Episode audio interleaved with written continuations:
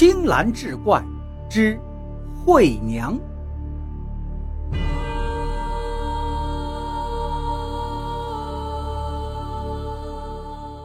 话说那年，书生进京赶考，一路上但见草长莺飞，花红柳绿。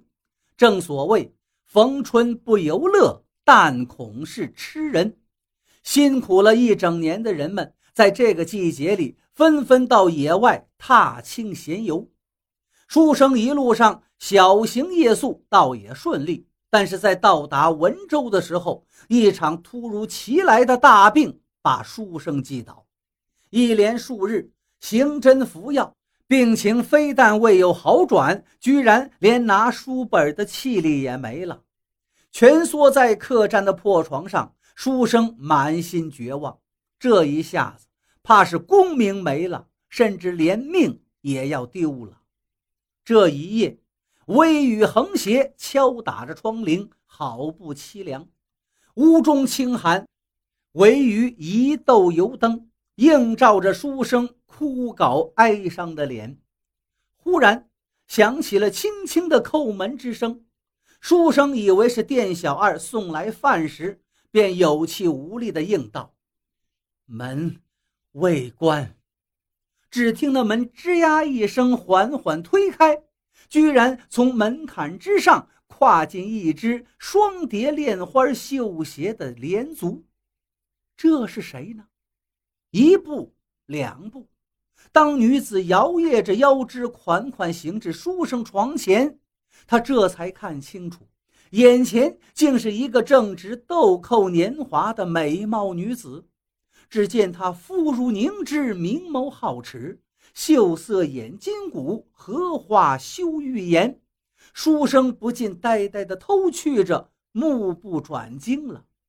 那女子朱唇轻启道：“公子，奴家董惠娘，我爹爹让我给您端药来。”你爹？书生有些疑惑，女子嫣然一笑，道：“我爹爹便是这家客栈的掌柜，您认识的董老爹呀。他知道您卧病难以下床，因而照前几日郎中的方子，又为您抓了几副药，熬好了唤我送过来。哦，那实在是太感谢了。”书生恍然，连忙致谢。谁知惠娘只是把药放在床头，并不多言，莞尔一笑，便转身离去。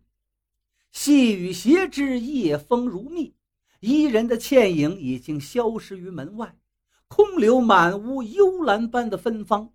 书生顿觉怅然若失，他想，若是能再见这女子一面，便是死了也无憾恨。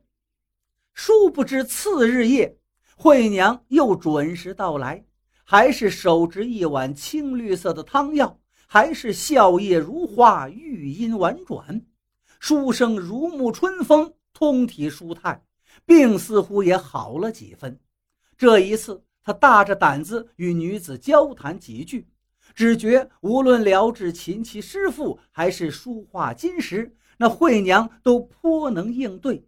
俨然一派知书达理的大家闺秀体度，书生更是神魂颠倒，只是心下惊惑：这弹丸城镇小小的客栈，居然有这样秀外慧中、才貌兼备的女子。再一日，书生便向惠娘提出了心中的困惑。那惠娘凤眼低垂，浅浅一叹道：“哎，实不相瞒。”公子啊，家父本是京中为官者，为人正直敢言，可惜也正因此受奸臣谤毁，只得弃官回乡，隐姓埋名，开了这家小小的客栈，赖以为生啊。哦，原来如此，书生随之喟叹，心下对着惠娘更是生出几分怜惜。本应该是闺门之秀、千金小姐，却至沦落市井。他满怀柔情地凝视惠娘，只觉对方美目妙盼，只要把人的心神全部夺取。书生心中欢喜，情不自禁地挽住了惠娘的玉手。那惠娘竟不推拒，仿佛也眷顾之意，只是单纯带笑，含羞低头。烛影摇曳，外面的树叶也被这皎洁月色投射到墙上，舞动的婀娜多姿。夜色静谧，只有温言美语声声相和。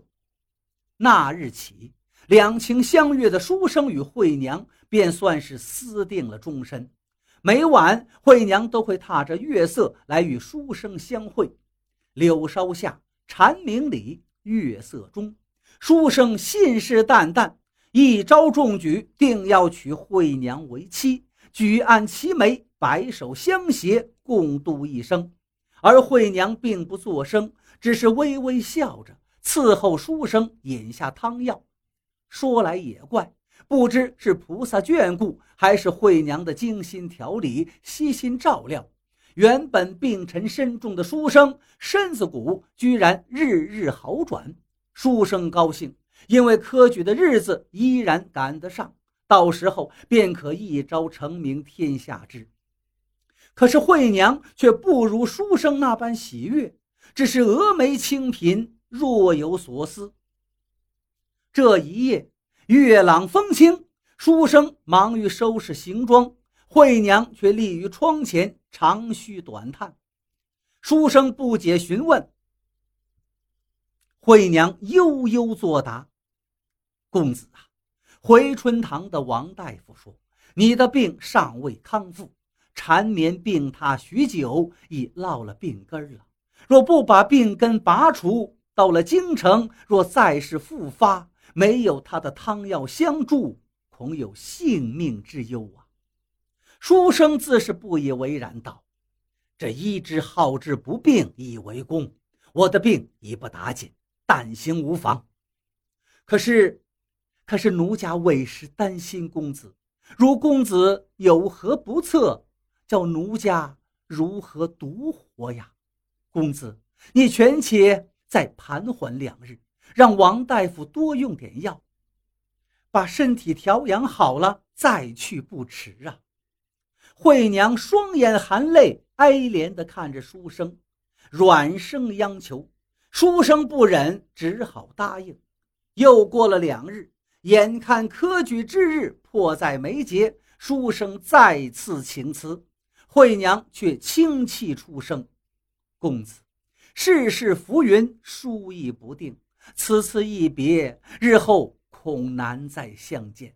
你且留下来多陪惠娘两日吧，让奴家多看你几眼，这样往后的年岁里，奴家也好有个念想。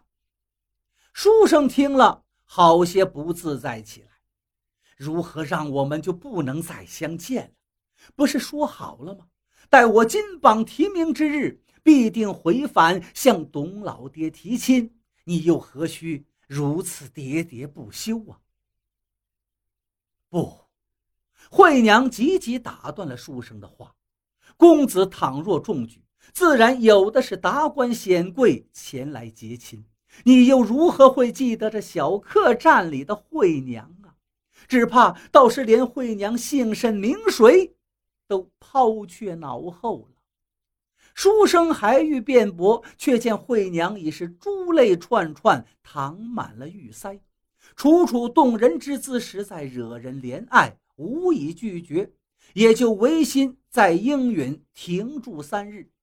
这三日内，惠娘虽是夜夜衣食奉上汤药，殷勤伺候，笑语盈盈，可书生却是心如火灼，每每天色初亮，方能成眠。三日一过的一早，书生便急切切地去找惠娘，准备辞行。不曾想，刚见惠娘尚未开口，惠娘便怯怯地落下泪来，满心凄惶道：“公子啊，家父病重，奴家实在不知该如何是好。”董老爹病重，书生大吃一惊，赶忙问询，这才知道。原来董老爹突发怪病，请了许多郎中，俱难以查明病因。而惠娘母亲早逝，现在只剩她一个独生女儿，又要伺候老父，还要兼顾客栈的生意打点，分身乏术倒是其次，主要是现在他心力交瘁，满心惶恐，完全不知该怎般应对。见此情状，书生只好把告辞的话吞进腹内，勉强安慰道：“莫慌莫慌，殿中有什么？”需要我的，我会替你分忧。当真吗？惠娘惊喜参半。那你不走了？这，这，只能暂且如此吧。书生为难的点头，但他心下暗存：我也只能再待一天了，总不能把科举之事给耽搁了吧？明日只好来个不告而别吧。虽然有些对不住惠娘，但是科举事大呀。午后，书生手持书卷，朗朗诵读。虽有窗外清风鸟鸣相伴，却怎样也静不下心来。科举迫近，路途漫长，许有变故横生。如若路程再稍有延误，这朝晨起早、晚夕绵迟的十年心血尽皆白费，功名利禄全都成了过眼的云烟。思前想后，他不由得焦虑地起身踱步。转念一想，自生病至今，一直待在这客栈里，连文州市集都没有去逛过，何不外出看看，也好打点一下车马之事？一念至此，他便推开房门朝外走去。这客栈并不是很大，后头一幢小楼，拢共二十来个客房，供旅人歇宿。后院往前便是一个精巧的庭园，花草不多，也并无假山亭榭点缀，但好歹是个散步的去处。再向前便是客栈的前堂，一个大厅摆满了榆木桌椅，客人们在此用餐。一路穿过庭院和前堂，正待踏出客栈，一双手蓦地就把书生给揪住了。书生诧异。回头一看，是店小二。书生奇道：“为何捉住我不放？”公子，您不能出去呀。小二道：“书生诧异，这又是为何？不为何。